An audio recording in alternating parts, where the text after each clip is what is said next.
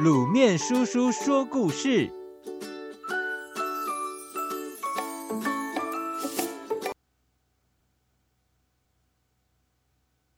牛仔裤的发明。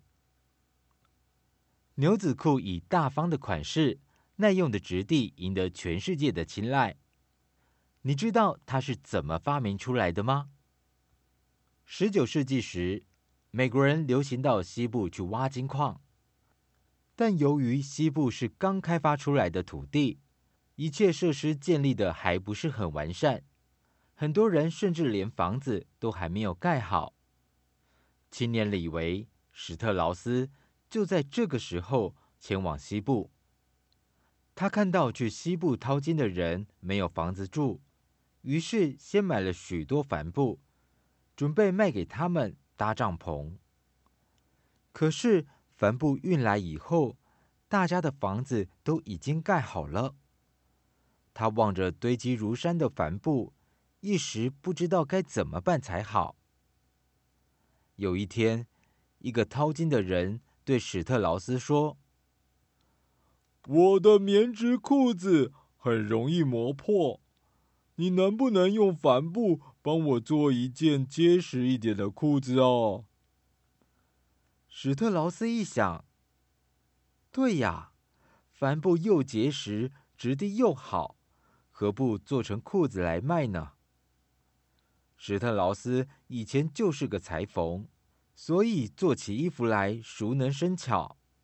他一连几天没睡，做了几件牛仔裤，拿到市场去卖，果然被大家抢购一空。从此，史特劳斯的牛仔裤。越做越好，很快便风靡全世界。小朋友，由于史特劳斯仔细观察平日生活的细节，所以能够发现别人的需求，并且满足别人。由此可见，生活中处处有灵感，关键就在于我们如何运用智慧发现它，用它创造财富。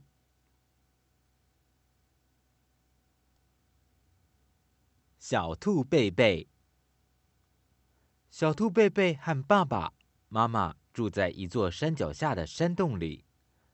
山洞附近有一块空地，兔爸爸和兔妈妈便在这里种了许多白菜。秋天一到，白菜个个长得饱满又漂亮。一个星期天的早上，兔爸爸说：“贝贝。”我们一起到田里去采白菜，好吗？贝贝高兴地说：“好啊！”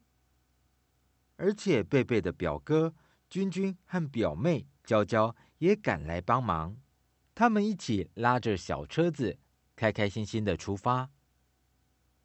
中午，当他们拉着小车子回到家时，发现一块大石头从山坡上滚落下来。把山洞堵住了。三人伤脑筋的想着办法，你一言我一语的讨论着怎么做才能把石头弄走。君君说：“我们一起抬吧。”可是，一、二、三，一，他们用尽所有力气，石头依然一动也不动。娇娇说：“我们一起推吧。”可是他们推呀推，折腾了半天，石头还是一动也不动。贝贝想了想，然后说：“不然，我们就像玩跷跷板一样，把它抬起来吧。”他找来一块长木板，一端平放在石头底部，又找来一个空箱。垫在木板中间，让一端高高翘起。他们三个就坐在跷跷板的另外一端。一、二、三，用力！石头终于被他们抬起来，一点一点的往前移动。他们高兴的又蹦又跳。君君和娇娇佩服的说：“哦！”贝贝真聪明，小朋友，小兔贝贝利用物理学中的杠杆原理，终于把石头给抬走了。可见，利用科学知识能够解决生活中的许多难题哦。